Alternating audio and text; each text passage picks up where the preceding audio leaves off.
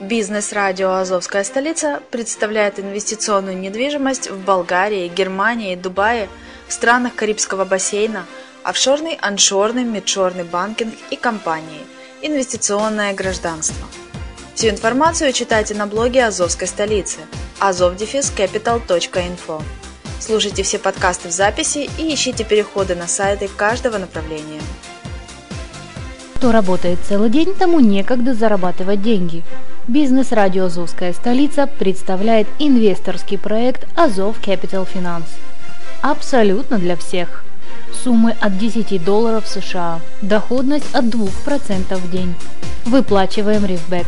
Не знаешь, что это такое? Заходи на azovcapital.info и зарабатывай вместе с нами.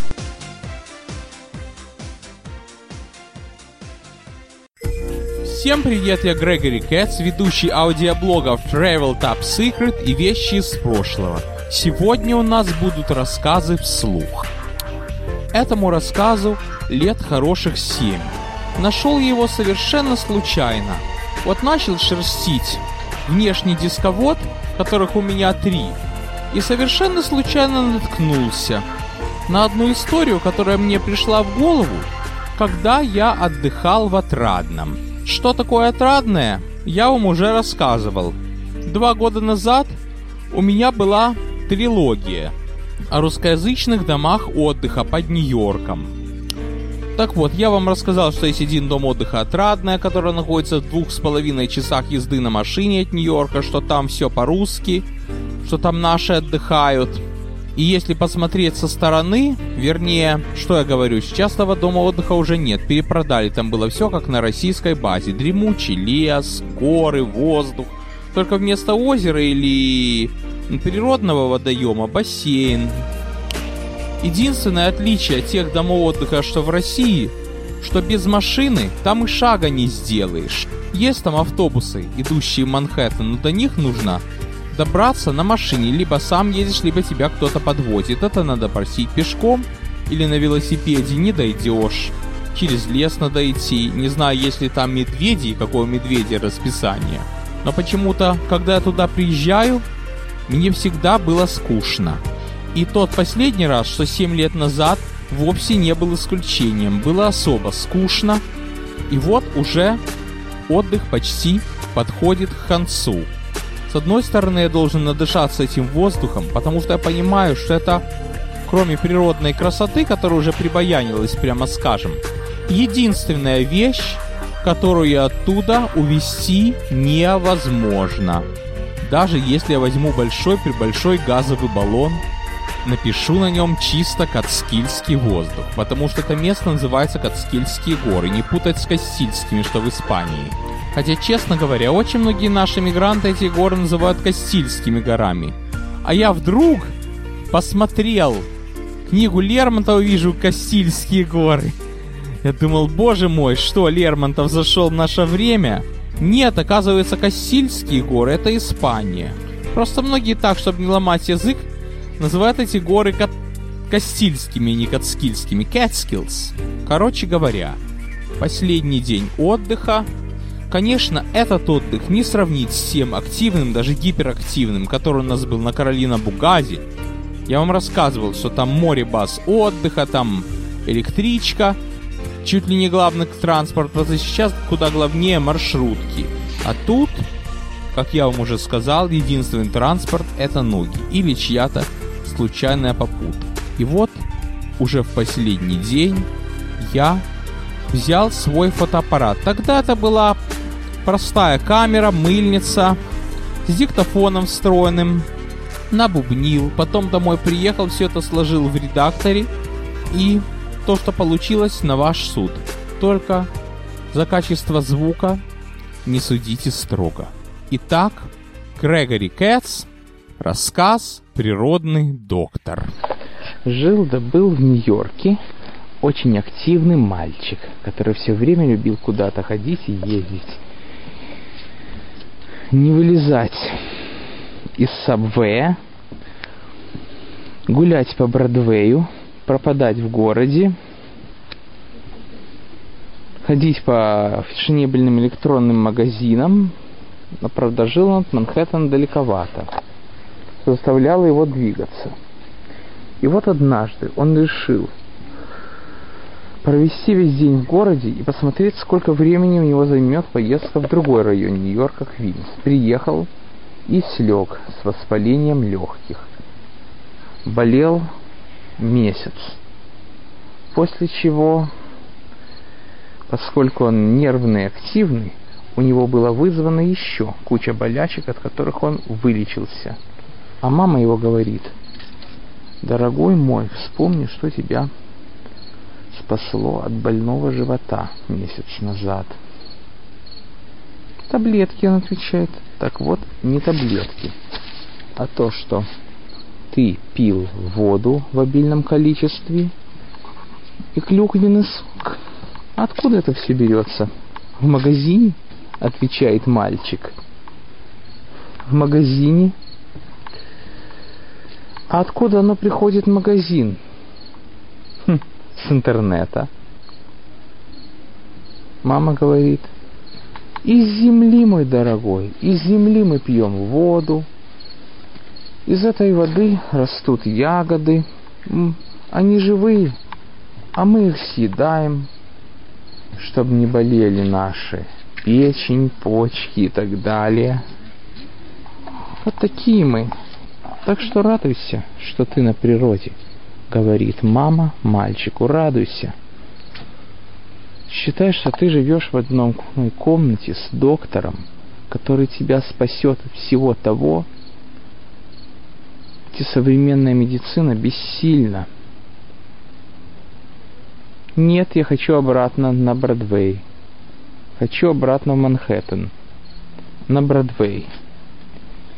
И вот сели они на машину и проехались. Нет, хочу на Бродвей, хочу в Манхэттен. Заехали в местный райцентрик Монтиселла, и когда он увидел название улицы Бродвей, он так зарадовался, заорал и забыл про неудачный вчерашний день, что весь день не мог с подружкой созвониться. Кричал «Ура, Бродвей! Ура, Бродвей! Ура, Бродвей!» Так его одно название лечит, говорит мама. Когда ты ходишь к доктору, тебя лечит название лекарства, а не таблетка. А тут тебе лечит слово Бродвей. Это у тебя такая привычка. Это у тебя такая программа внутри написана, что при виде слова Бродвей и тут же становится хорошо. Так повесь себе в комнате табличку Бродвей. Так оно и сделалось. Но тем не менее мальчику это не помогло. Оставшиеся три дня он мечтал о возвращении в город. И вот приехали они в город. Тут же начались переговоры с подружкой, сидение за компьютером и так далее. И вдруг пару месяцев спустя пошел он к зубному врачу. И по его просьбе зубной врач ему вставил в один из зубов такую вот сим-карточку. Это новая мода появилась. Совмещать сим-карту с зубами, потому что по статистике дентисты сначала очень боятся, а потом перестают. Поэтому социальный чип вставляется в зубы. Так вот, ему вставили, с каждой пломбой вставляли социальный чип в зубы. В результате становился он электронным человеком. Ну и кончается это вот с чем. Кончается это банально. Тем, что годы проходят.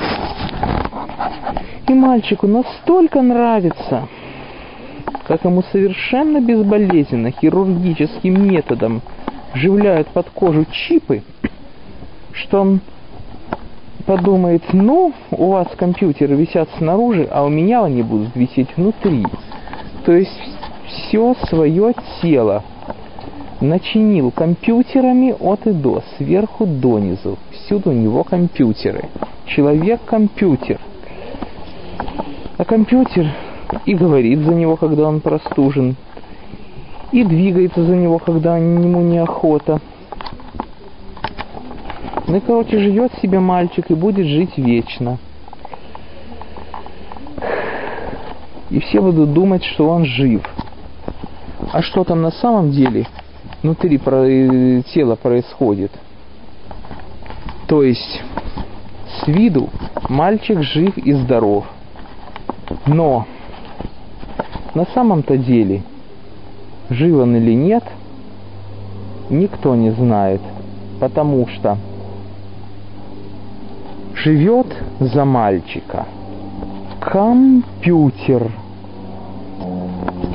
и так далее. То есть мальчик есть, он как бы живой, на самом-то деле живет за него давным-давно уже компьютер. И после того, как мальчик сверху дониза пронизан компьютерами, он встречается с природным доктором в том же отрадном. С просьбой и мольбой «Вылечи меня, вылечи меня, доктор». Он говорит, первое, что ты должен сделать, должен повернуть в голове тумблер, который выключит все твои вредные привычки, все твои компьютеры. Мальчик запищал, а доктор ему сказал,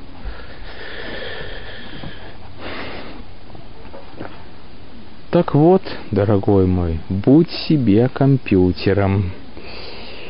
А я лечу людей и все, что есть в природе.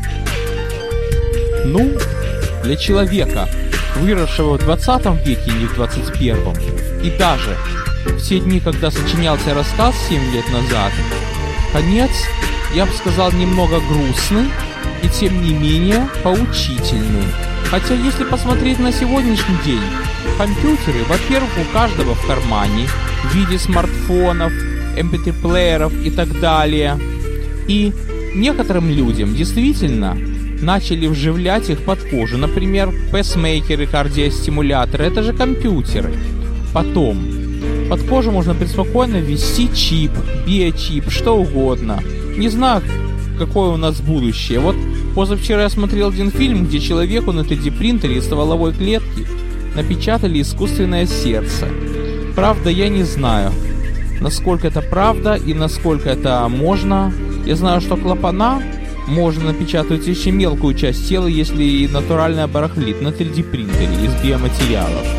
Говорят, что скоро можно будет в глаза человеку вживить имплант камера. Уж самая шпионская на свете камера, чтобы человек, скажем, что-то увидел, моргнул глазом и сфотографировал, потом через Wi-Fi прямо из собственного мозга в компьютер. Фантастика! И это становится реальностью. Я не удивлюсь, если скоро каждый может себе клон напечатать. Так что радоваться той концовке, что вы слышали, что природный доктор отказался от такого пациента, как наш герой электронный мальчик, или грустить по этому поводу, решайте сами. А главное, не забывайте на все, что происходит, смотреть позитивно. На сегодня все. С вами был Грегори Кэт.